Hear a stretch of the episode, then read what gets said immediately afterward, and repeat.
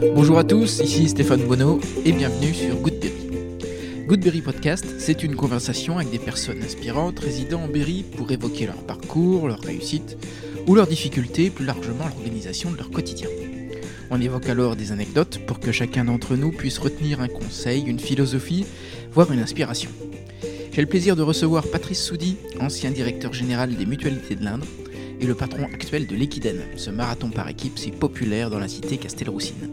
Avec au départ une éducation tournée vers la réussite, le travail, le goût de l'effort, Patrice évolue tout au long de sa carrière. Attiré par l'optique, il commence son parcours dans des magasins d'optique à Issoudun, puis à Châteauroux. Puis il convainc sa hiérarchie d'ouvrir un service proposant des lentilles de contact. Il y apprend à répondre aux besoins sur mesure du client. Au gré des promotions internes et des fusions départementales, Patrice accédera à la direction générale pour développer tous les panels de la mutualité dentaire, pharmacie, crèche, sanitaire, maison de retraite, handicap, sur une centaine de sites, avec environ 1500 salariés. Le temps de la retraite, mot qu'il n'aime d'ailleurs pas beaucoup, ayant sonné, il décide de ne pas s'arrêter et de prendre la direction de l'Equiden, ce formidable événement sportif regroupant plus de 2000 coureurs et 150 bénévoles.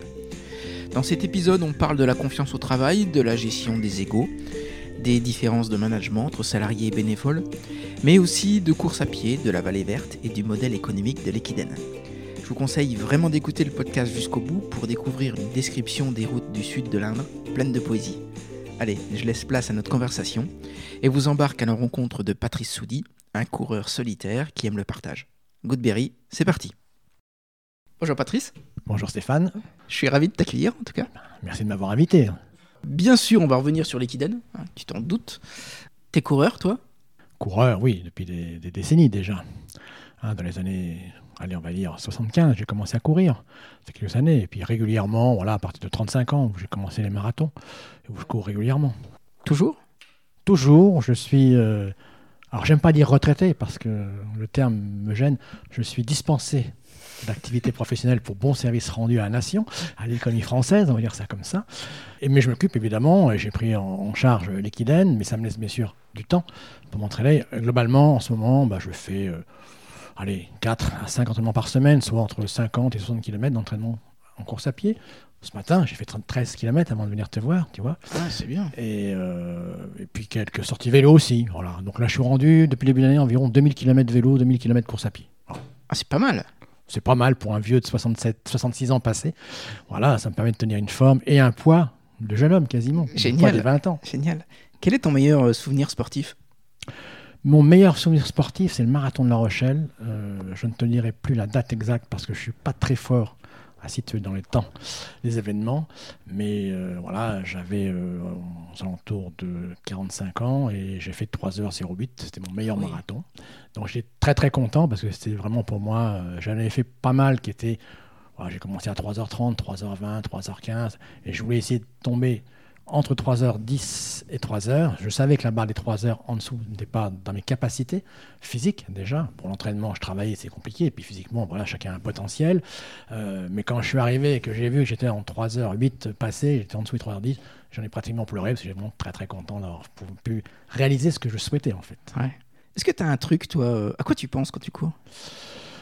À quoi je pense quand je cours? Alors déjà, euh, la course pour moi, ça a été euh, mon médicament. On va dire ça comme ça, il coûte pas cher à la Sécu. C'est-à-dire, durant ma carrière professionnelle, je ne me suis jamais arrêté une journée. Alors, c'est pas l'exploit, j'ai de la chance, j'ai le physique, peut-être le physique qui m'a été donné par nature, et tant mieux qui me permet ça.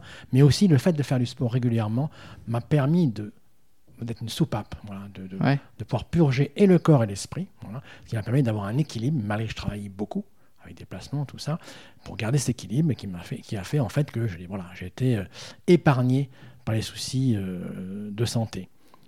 Et c'est vrai que lorsque je courais, souvent le week-end, en particulier sur les sorties un peu plus longues, le samedi ou le dimanche, euh, par rapport aux soucis professionnels, par rapport à ce que j'avais à faire, souvent j'ai, puisque je devais souvent parler en public, euh, souvent j'ai écrit dans ma tête, voilà, euh, les discours que j'allais faire, au moins des phases, des, des- voilà, des, des trames, voilà, et je rentrais, je mettais ça noir sur blanc, et hop, et c'était parti. Souvent, je revenais même pas dessus en correction, quoi. C'était donc souvent, j'ai beaucoup soit résolu des problèmes, soit réfléchi à des, des- des- des- des- des- des solutions que je devais trouver pour certaines choses, euh, soit éventuellement voilà, parce que j'avais une réunion, une rencontre avec l'ARS, le conseil départemental, je m'adressais au conseil d'administration, à une réunion avec les salariés, voilà, donc je préparais dans ma tête euh, ce que, les, éléments que j'avais à, dire, les messages que j'avais à faire passer. Mhm.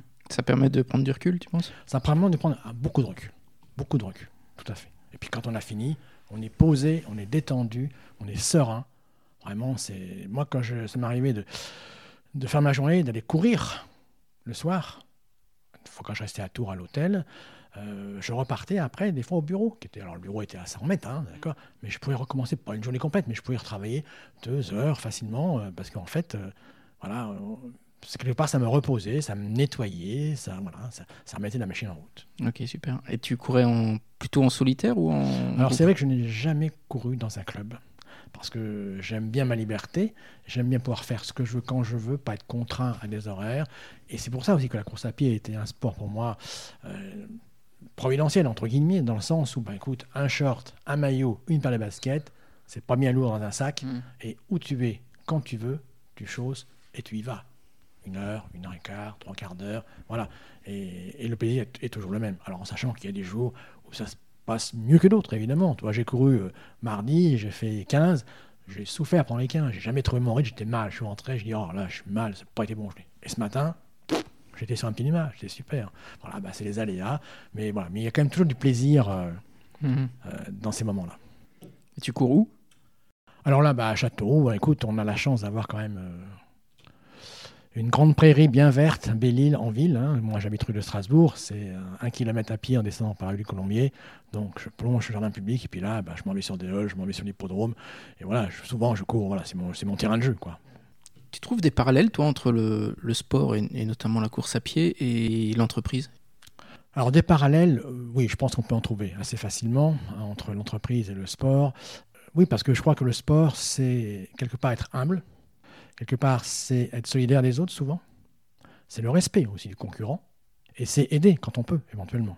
D'accord, aider par son savoir, pour l'entraînement, pour les choses comme ça. Aider en course aussi quand les gens, c'est dur pour eux, voilà, pour les accompagner.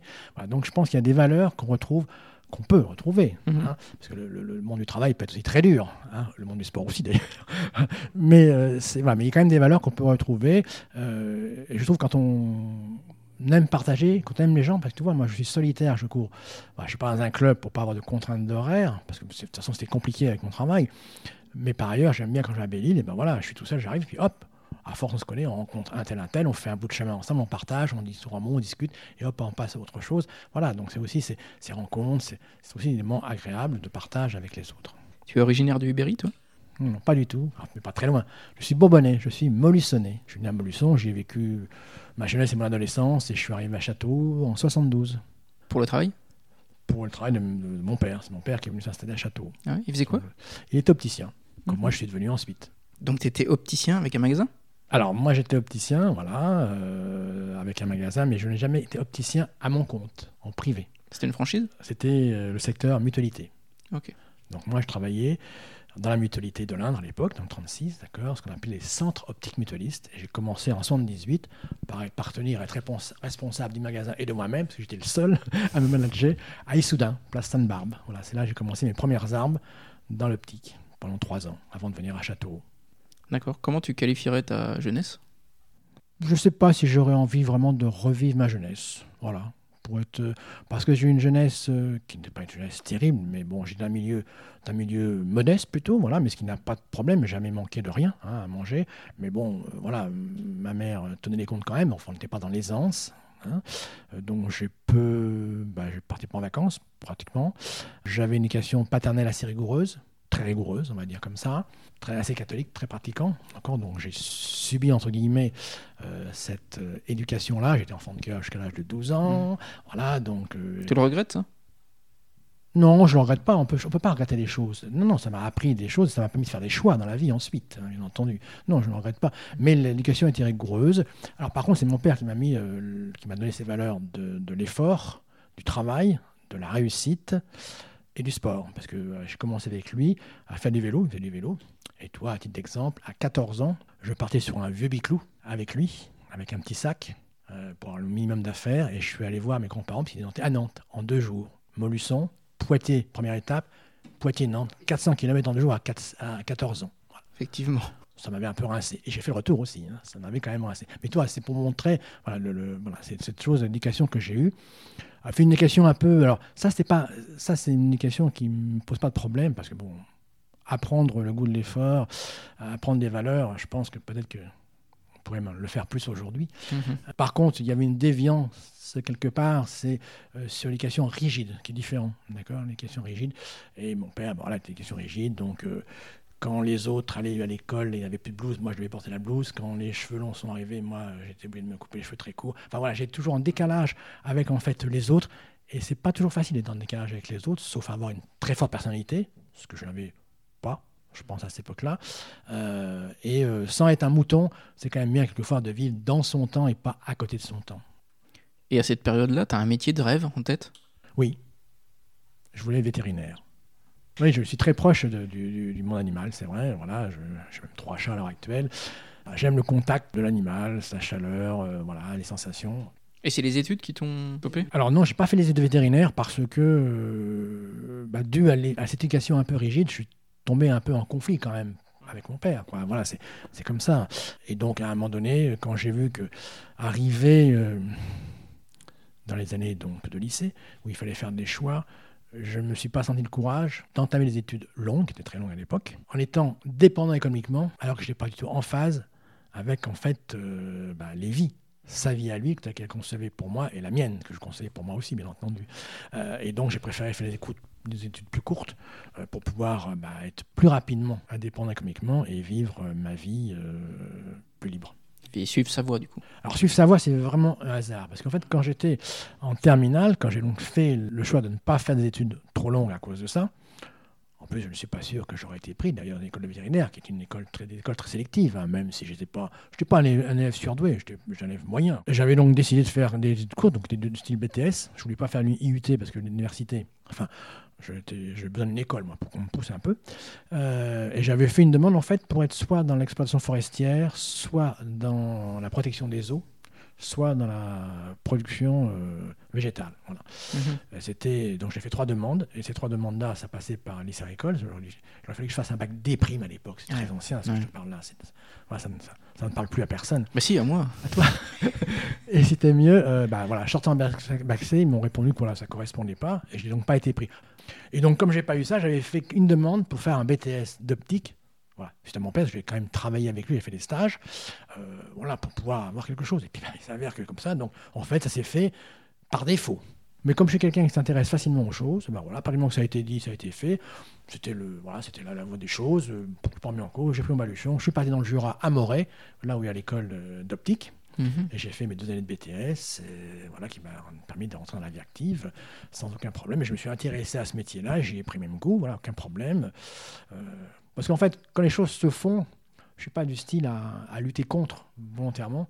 Voilà, je suis du style plutôt voir quel parti pris positif je peux en tirer. Et en fait, je trouve toujours de l'intérêt dans les choses. Je trouve que les gens ne savent pas souvent trouver l'intérêt dans les choses. Ou alors ils switchent euh, trop vite. Ou ils switchent trop vite.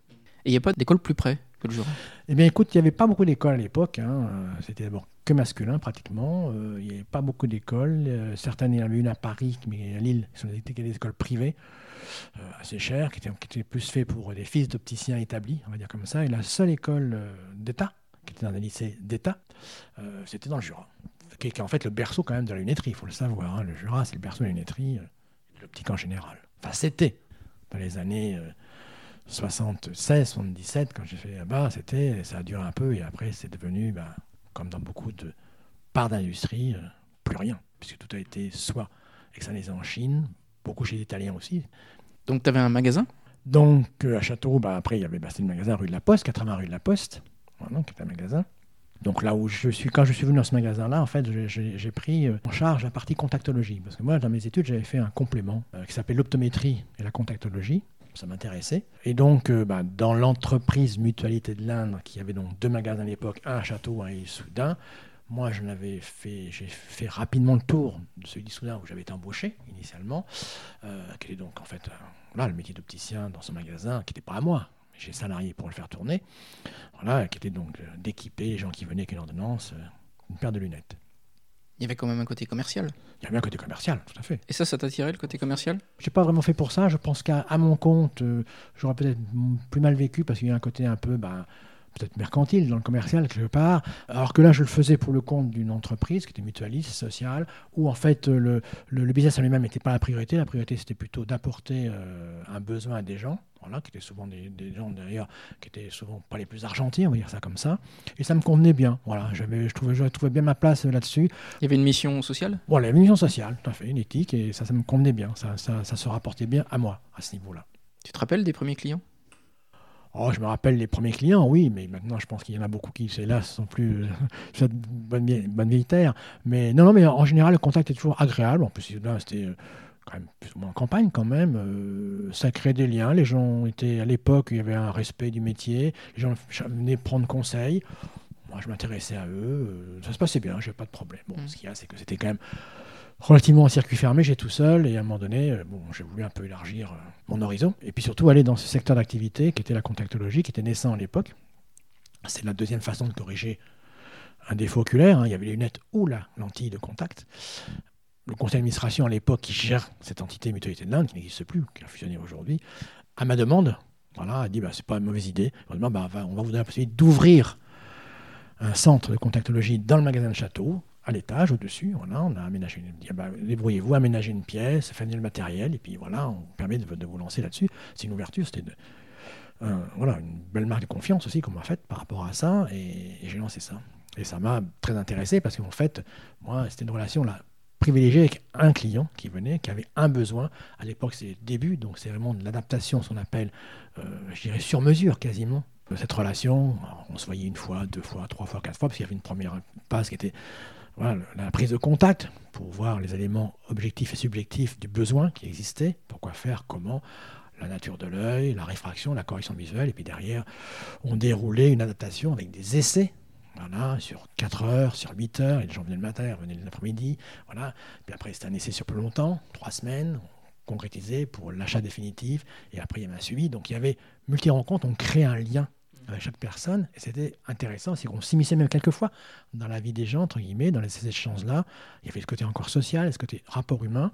Voilà, et ça, c'était très intéressant. Et côté aussi, bien sûr, capacité de permettre à des gens qui souvent avaient quelques complexes à des lunettes à fort vert épais à l'époque, mmh. voilà, qui n'étaient pas bien dans leur peau par rapport à ça, bah, de libérer, de leur donner une vision plus large, un champ visuel plus large, une vision plus précise et un esthétisme qui allait avec. Donc il y avait vraiment un, un service rendu que, dont les gens enfin, voilà, appréciaient et on le sentait. Quoi. Donc c'est valorisant quelque part. C'était satisfaisant du moins. Cette façon d'être utile, c'était important? Ouais.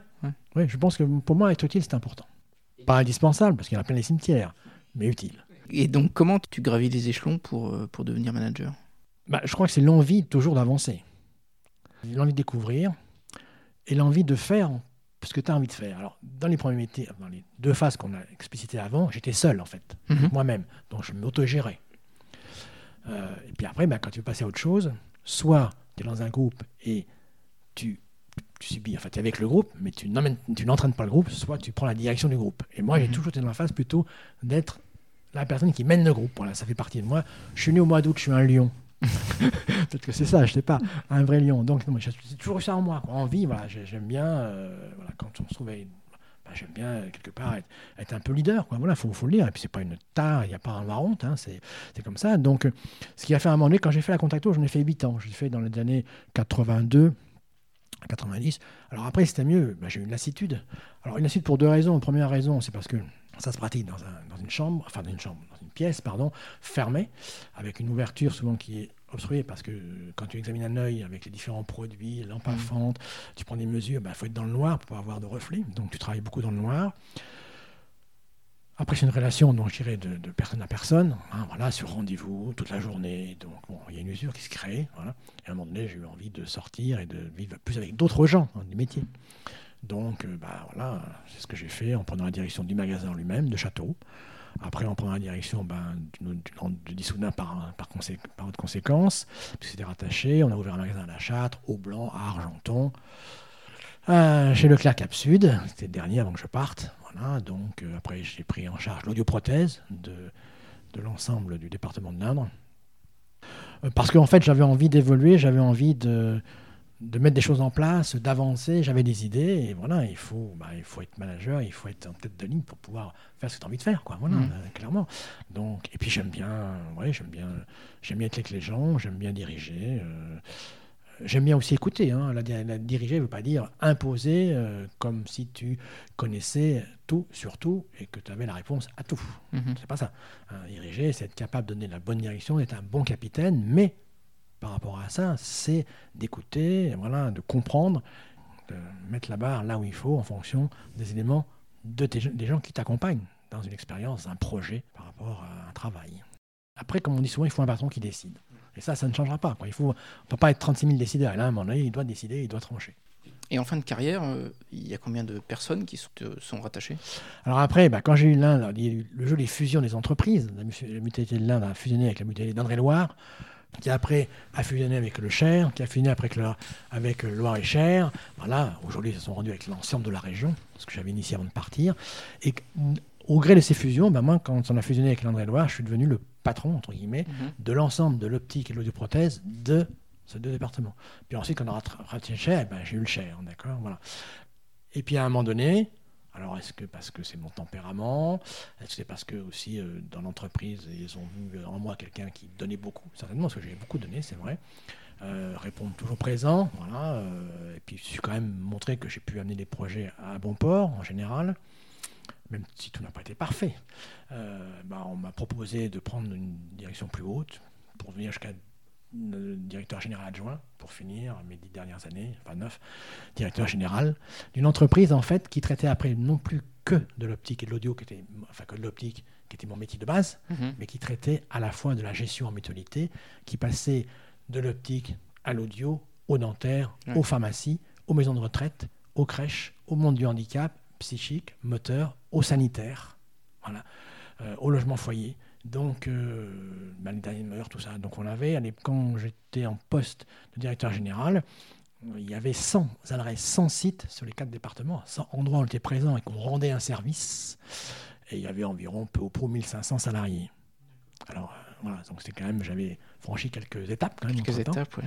euh, avec bien sûr un, un staff de cadre de direction hein, qui était avec moi pour euh, qui avait la compétence dans les différents métiers que je te viens de te citer. Mais c'était une période euh, très enrichissante parce que j'ai pu connaître plein de choses que je ne connaissais pas, découvrir plein de métiers, même si je n'ai pas été au fond du métier, dans Mhm. l'exercice du métier évidemment, C'est pas ce qu'on te demandait non plus. parce qu'on me demandait non plus, dans la gestion. Euh, des contacts évidemment, parce que dans ces métiers-là, bah, souvent on est en contact des partenaires pour mettre en place ces services. Les crèches, bah, c'est souvent les, les- les mairies, les métropoles, les communes. Euh, pour tout ce qui est le domaine du soin, bah, c'est l'ARS. Voilà. Mhm. Pour tout ce, domaine, tout ce qui est le domaine des personnes âgées, de l'accompagnement, de l'autonomie, c'est les conseils départementaux. Voilà, donc en fait, bah, mon, mon travail c'était de négocier, d'aller voir, de discuter, de proposer, voilà, d'aller défendre des budgets hein, par rapport à ça, parce que pour tout ça, ça ne fonctionne qu'avec de l'économie et des sous quand même, quelque part. Tout ça géré par un conseil d'administration à qui je vais rendre des comptes, voilà, manager l'équipe pour que ça avance. J'ai pris beaucoup de plaisir, enivrant quelquefois, c'est Mhm. vrai.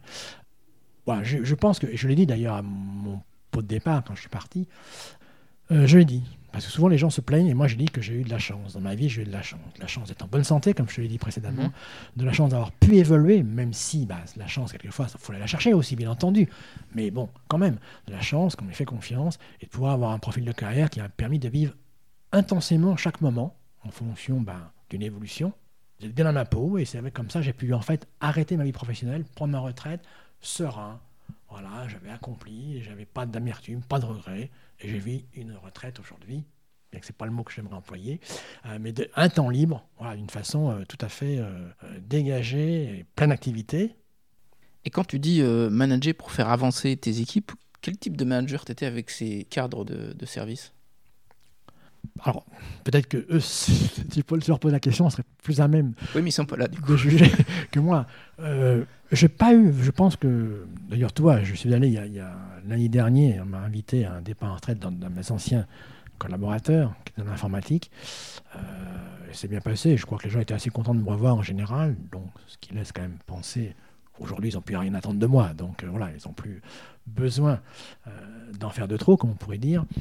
Euh, je crois que j'ai toujours fait confiance aux gens. C'est-à-dire que je suis parti du principe que si les gens étaient là, ou que si moi je les embauchais, parce que j'en ai embauché beaucoup dans ma carrière de personnes, eh ben, si je les embauche, qu'à un moment donné, correspondent à ce que je pense pour la mission que leur est confiée l'entreprise, et je leur fais confiance. Sinon, je ne les aurais pas choisis. Et en plus, moi, je n'ai jamais voulu séparer la vie du salarié de sa vie personnelle. Je pense que c'est un faux débat.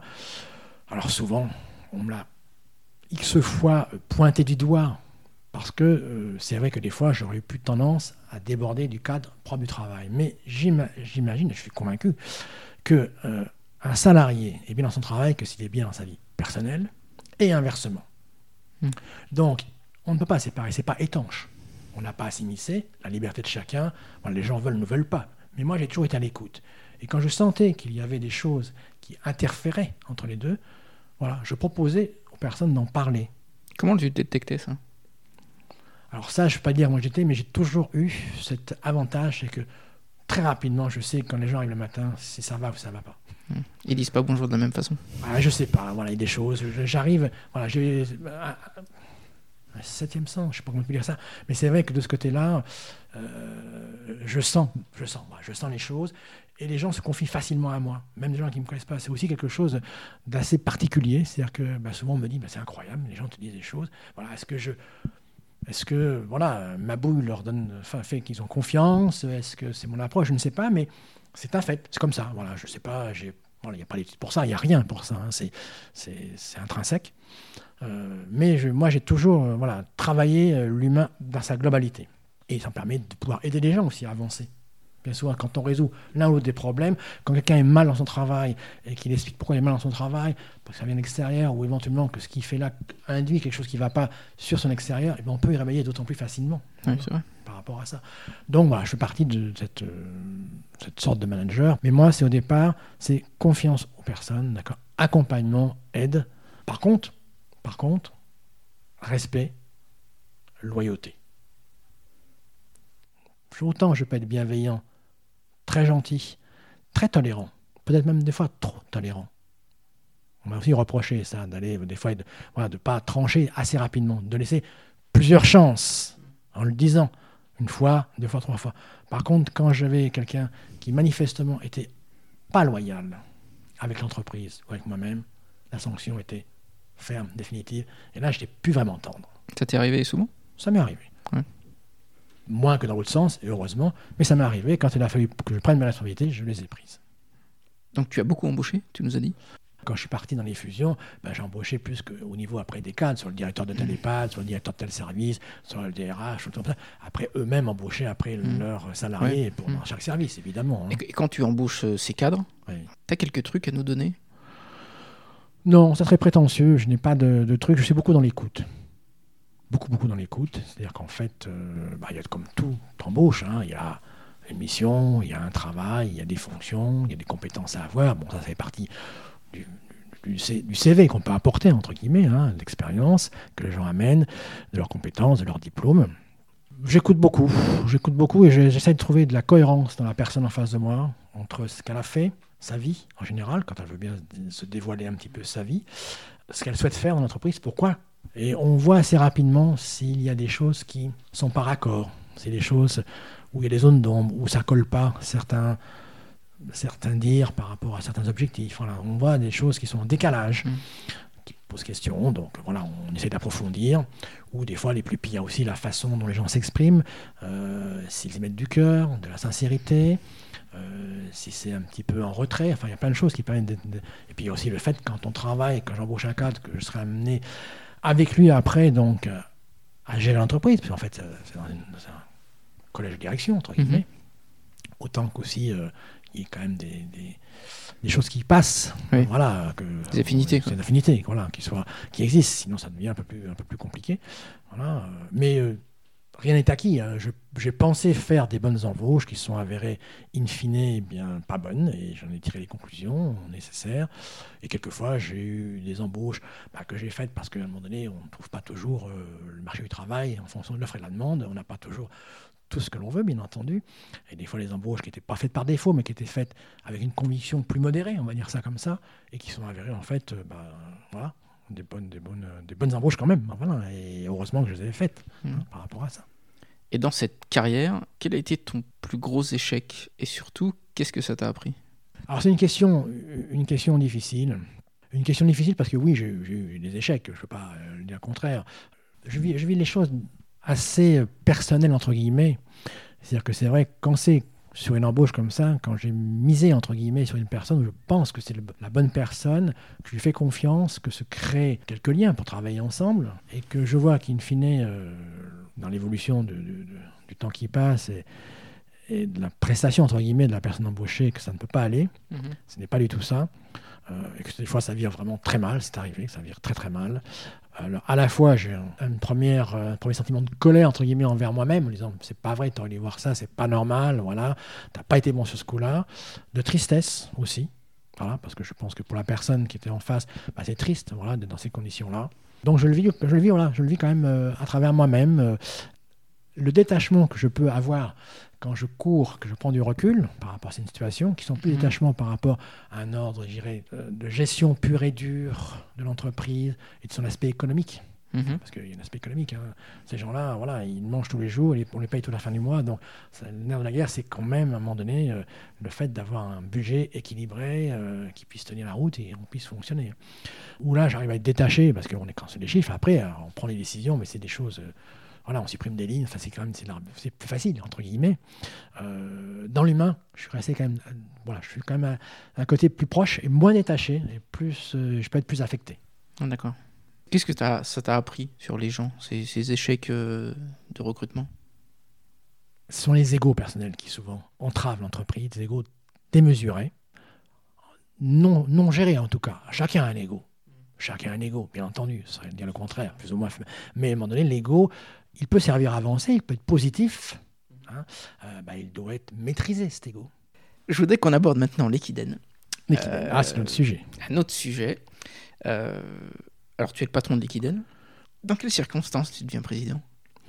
Bah, Je deviens président en circonstances toutes belles. C'est qu'il y avait un charmant garçon qui s'appelle Julien, que tu connais bien. Que je connais bien.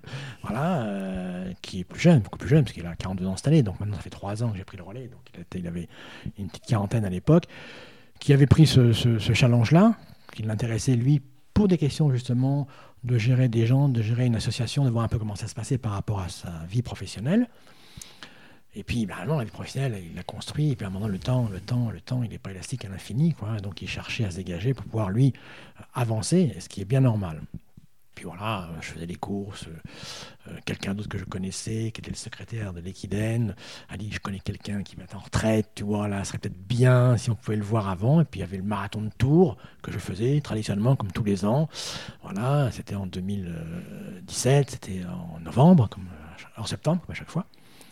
Et puis il y avait un stand, et puis là, bah, j'ai été les voir, ils m'ont demandé de venir voir, et puis là, ils ont commencé à poser des jalons. Ah, mais il va bientôt être en retraite, ah, mais t'es coureur, tu connais tout ça, machin. Il est malin, Julien. Voilà, et puis après, bah, tiens, on pourrait se revoir, puis on s'est revus, et puis voilà, et puis en décembre, euh, voilà, j'avais déjà mis, j'avais pas dit non, en, disant pas non, j'avais dit oui. en mode conséquence, hein, quand tu fermes pas la porte tout de suite et que tu laisses un petit passage, euh, vite fait, là, on essaye d'ouvrir la porte plus grand. Puis après, euh, je l'ai fait, alors je l'ai fait non pas par peur euh, d'être inactif, j'avais pas de, voilà, j'avais pas de souci à ce niveau-là, mais aussi parce que le, quand j'étais en activité, je n'étais pas dans un club, je n'étais pas dans l'organisation des courses, et par contre j'étais consommateur de courses. C'est-à-dire que je faisais mmh. des, semi-marathons, des marathons, des courses à droite, à gauche, mmh. dans le département, des départements. Et donc il y avait bien des gens qui les organisaient pour que je puisse être un des participants de ces courses-là. Donc je à un moment donné, tu as profité des investissements des autres, qui t'a permis toi de courir, d'accéder à des courses, voilà, bah, aujourd'hui tu as le temps, allez, renvoie l'ascenseur, donne de ton temps pour que d'autres puissent courir. Voilà, c'était un petit peu ma démarche, c'était mieux de, de, voilà, de, voilà, de, de, redonner ce que j'avais un peu reçu quelque part. Donc, voilà, donc ce qui m'a fait prendre l'équidène. Euh, j'en suis fort, fort content. Voilà, pas avec une équipe très sympa, voilà, 17 personnes voilà, qui sont très investies, très dévouées, euh, qui mettent tout leur cœur. Euh, c'est amical, c'est bon enfant, c'est sympa, même si c'est difficile, de plus en plus difficile. Euh, mais mais c'est voilà, voilà comment on devient président euh, par rapport à ça. Voilà.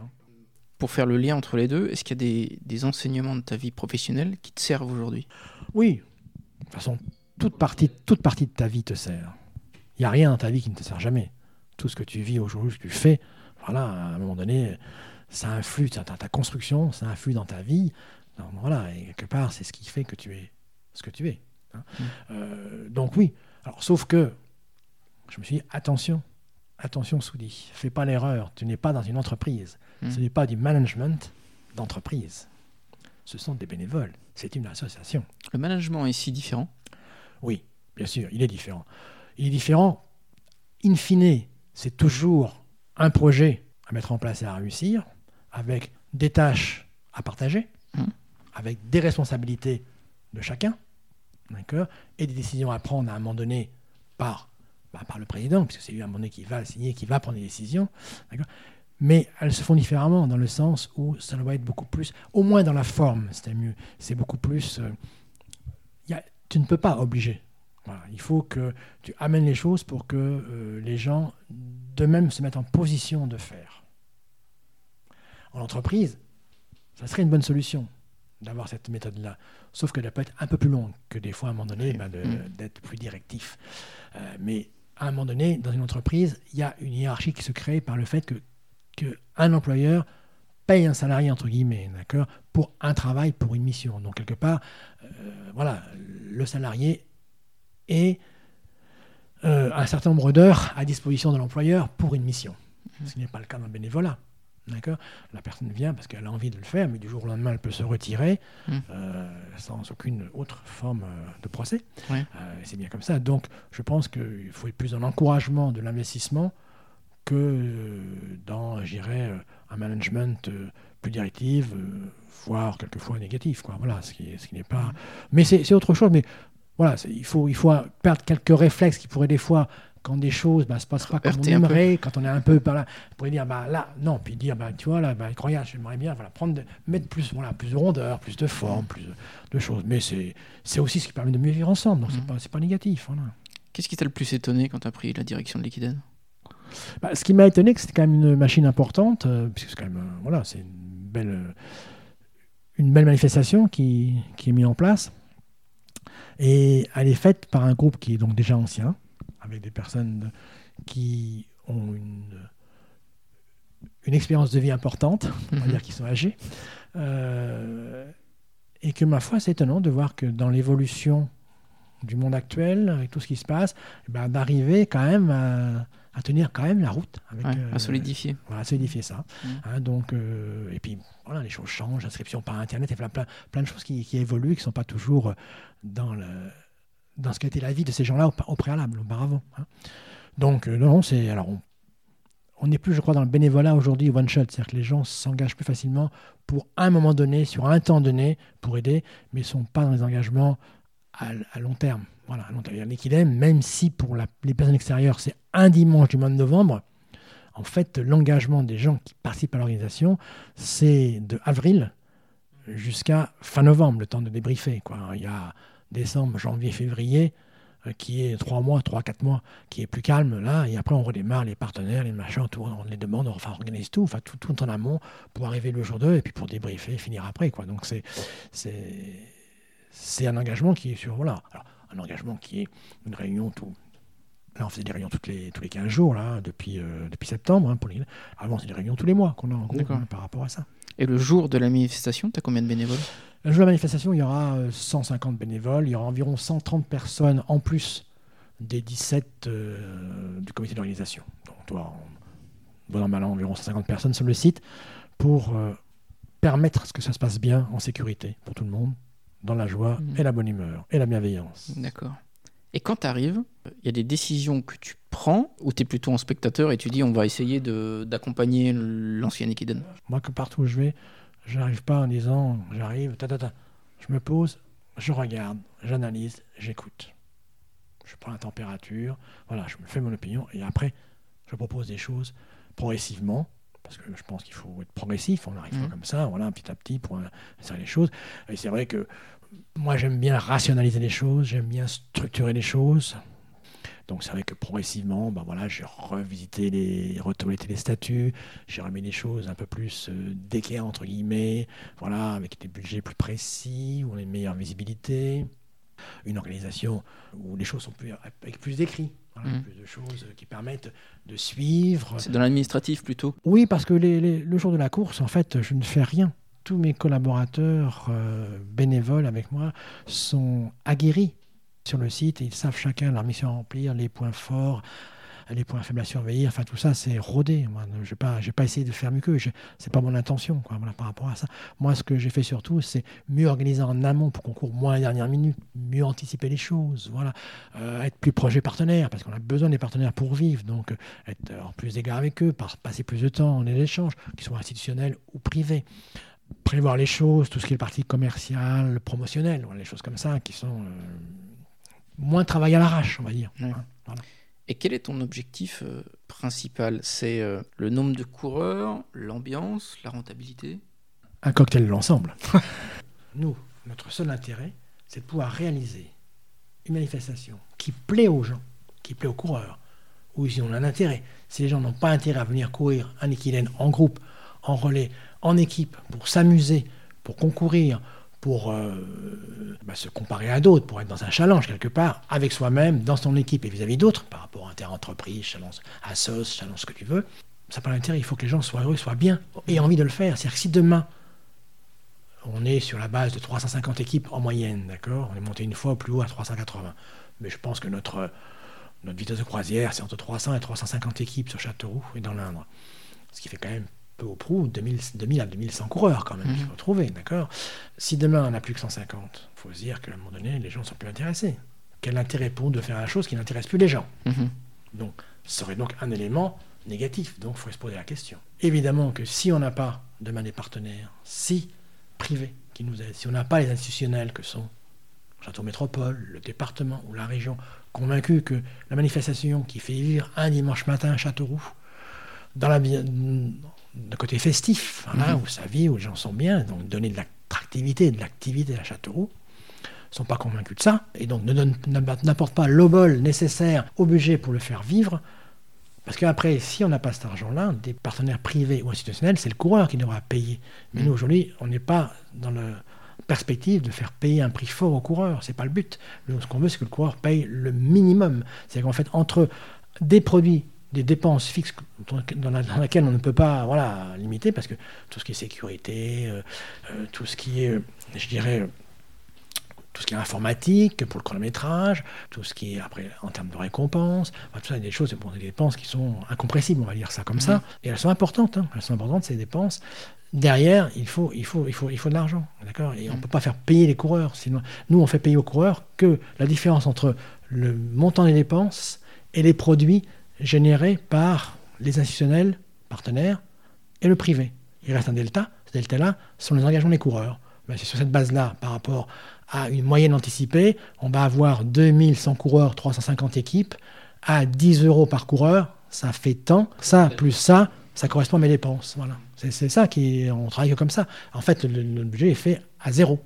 Hein. Quel est le plus gros poste de dépense les récompenses sont tout ce que l'on met dans les sacs de coureurs, donc les t-shirts, parce qu'il y en a quand même beaucoup, donc ça c'est un gros poste de dépense. Les t-shirts techniques, ils sont de qualité.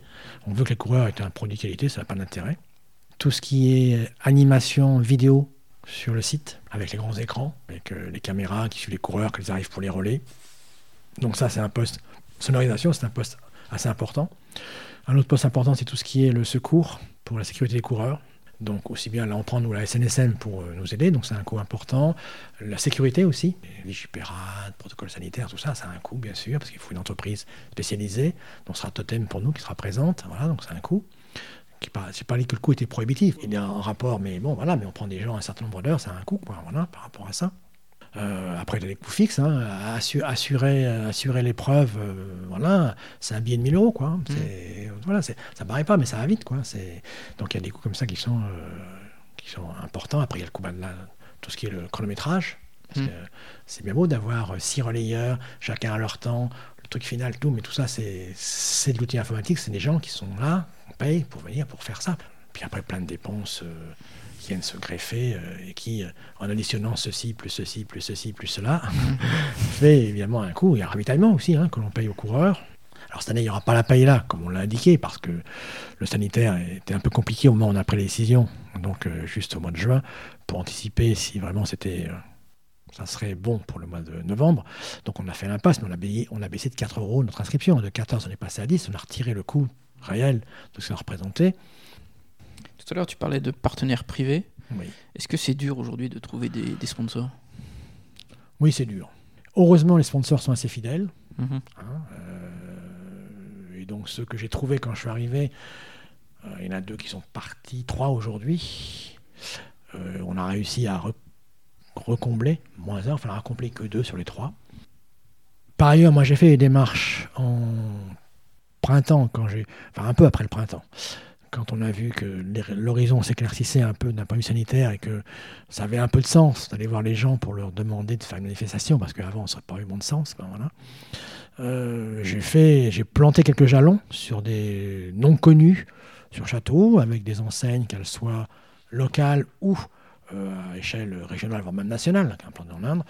Euh, j'ai envoyé quelques dossiers et à ce jour, je n'ai eu aucun retour positif, même reprise de contact. Je les oublie pas, je pense que je reviendrai les voir. Mais c'est pour te dire quand même que c'est pas, il n'y a pas un engouement, il n'y a pas quand tu frappes aux portes que je dire, ah bah oui, c'est quand même pas mal, on va essayer de vous aider. Voilà, c'est pas, pas si facile que ça. Mais je comprends aussi, je comprends aussi que dans la période actuelle, bon, il y a d'autres soucis prioritaires, que, que l'équidène, c'est une belle manifestation, c'est sympa, euh, ça fait plaisir, ça fait partie de la vie sociale, ça a son importance, mais ça que son importance au niveau qu'on veut lui donner et que ça n'a aucune commune mesure entre une épidémie qui a pu exister, un problème d'emploi, un problème social, voilà, etc. Il faut être aussi, il faut, faut être raisonnable. hein, faut... Tu communiques ces éléments à, à ton équipe? Oui. Tout le temps. Oui, le discours que j'ai là, je... Ouais, tu l'as avec les ah équipes. oui, absolument. C'est pas, c'est pas un discours de circonstance, c'est mon discours euh, global. Euh, si tu devais refaire quelque chose, Si je devais refaire les études aujourd'hui, hormis que le fait que voilà, euh, le métier euh, comptable de l'animal est toujours quelque chose qui m'aurait très intéressé par, euh, par cette nature qui est en moi, hein, euh, où donc j'aime, j'aime l'animal, j'aurais, je pense, faire des, des, des études qui auraient été plus soit dans le style Sciences Po, par exemple, toi, c'est D'accord. sur une culture générale, sociale, économique, politique. Je suis intéressé par ça beaucoup, Mhm. même si je n'ai pas participé, je suis très intéressé par ça. Euh, pour après être peut-être plus rapidement dans une posture, soit dans de l'institutionnel, soit dans le privé, sur, euh, voilà, sur des, des- des projets à mener, euh, sur des études à faire, sur de la réflexion, enfin voilà, de l'analyse, euh, voilà, des choses comme ça, parce que j'aime ça, quoi. hein. J'aime bien être en public. euh. Autant, autant j'étais très timide. Ouais, les gens ont peine à le croire, j'étais très timide, très renfermé étant jeune. Dû à mon adolescence. dû, dû à la- l'éducation. ouais. Voilà. Euh, où j'ai peiné à ouvrir mes ailes, vraiment, vraiment. Je me rappelle quand j'étais jeune, j'avais pas 30 ans, euh, quand j'étais avec euh, des gens que je devais parler en public, euh, je transpirais avant d'y aller. J'étais mal à l'aise, j'étais fébrile. Et t'as des trucs pour parler en public? Alors j'ai pas de truc, c'est-à-dire que je me suis toujours dit, c'est compliqué, t'es pas à l'aise, mais il faut que tu le fasses quand même. Parce que c'est en le faisant que tu dompteras ce qui pose un problème. J'ai toujours été comme ça. C'est-à-dire toujours se dépasser, aller plus loin, parce que reculer, c'est euh, remettre une couche entre guillemets, c'est admettre que ça va pas, et c'est amplifier le problème. D'accord? Donc moi, euh, voilà, c'est non, non, c'est on se, on se bouge aux fesses. Je vais rester politiquement correct. On se bouge les fesses, on se bouge aux fesses, on se fait avancer. Voilà, aide-toi, le ciel t'aidera. C'est mieux à un moment donné, il ne faut pas attendre tous les autres, il ne faut pas attendre toute la société. Il faut se prendre en main, il faut se prendre en charge, et il faut se faire violence quelquefois. Voilà, et c'est comme ça qu'on avance.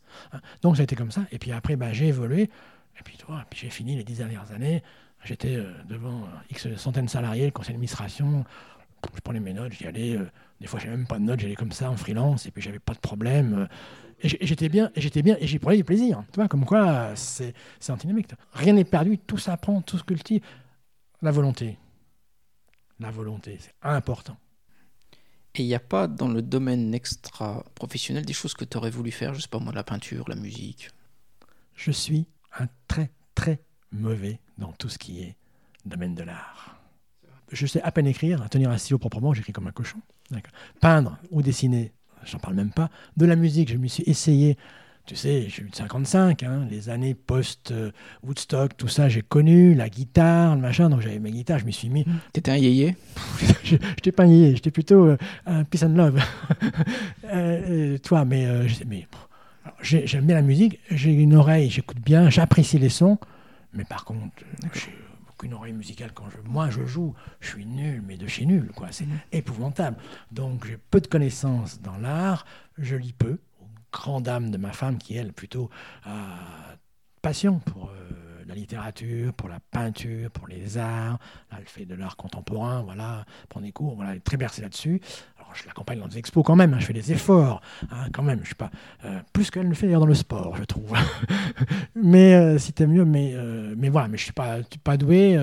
et si demain je dois aller faire un musée ou aller faire un tour de vélo, ben voilà, mon choix est plus, plus facilement tourné vers le vélo.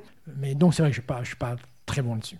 Mais je pense que c'est tort d'ailleurs parce que il y a aussi un problème de, de connaissance et quand on ne connaît pas, on n'apprécie pas. C'est l'apprentissage qui est important.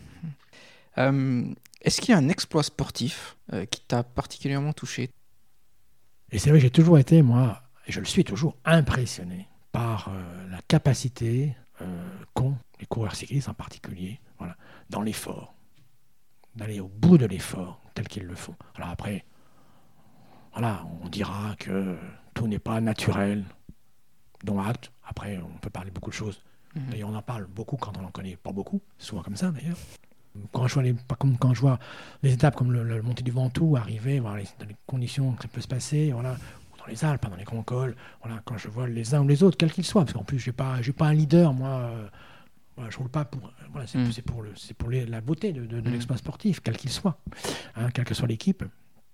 Et eh ben, à chaque fois, ça me fait, ça me fait vibrer à chaque fois. Et, et je regarde pas souvent la télé je suis pas du tout accro à la télévision, mais c'est vrai que le mois de juillet, euh, je passe quelques après-midi quand même euh, devant la, télévision pour regarder la France qui est belle et voir quand même les belles Tour de France.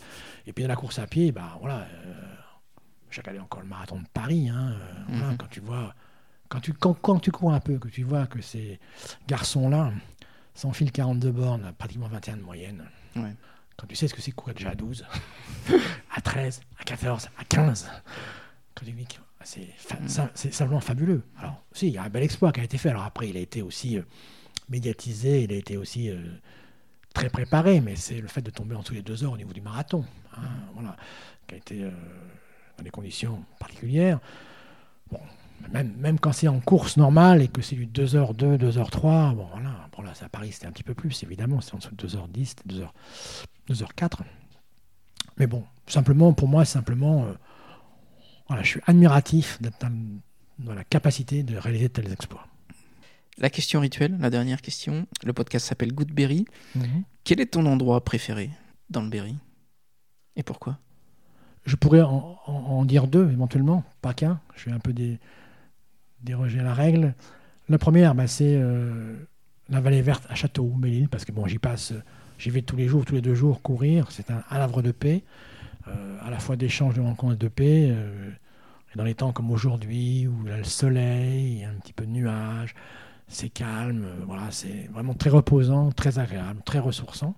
Donc ça c'est proche en plus de chez moi, donc c'est un mhm. intérêt. Après en termes de paysage, j'aime quand même beaucoup les paysages donc plutôt du sud du département, Argenton, la Creuse, on va faire du vélo évidemment, c'est le seul endroit où on peut trouver un peu de côte pour se faire plaisir, et vraiment on a des paysages qui sont magnifiques. Je, voilà, qui sont magnifiques. Alors j'aime bien aussi, euh, voilà, vers Neuilly-Saint-Sépulcre aussi, on passe sur des endroits le dimanche matin, d'été, un soleil qui pointe, une température douce, pas trop de vent, c'est clément, dans le calme, la nature qui, la nature qui est là.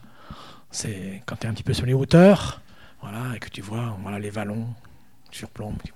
C'est quand même des paysages qui sont beaux, variés, de couleurs différentes. Euh, avec, je pense que le, Berry, globalement, quand même donne euh, une certaine sagesse, une certaine, un certain recul, une certaine sérénité.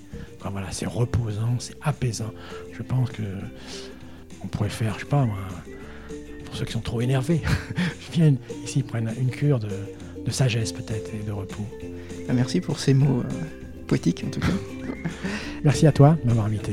Patrice, euh, on se retrouve à Liquiden. Écoute, de ce pas, je continue. Euh, moi, je vais essayer de faire un temps. Hein. Je te promets rien, mais. J'espère bien. non, mais en tout cas, viens t'y amuser, viens courir, viens participer avec ton équipe. Euh, et puis voilà. Avec plaisir. Merci, Patrice. Salut. Salut.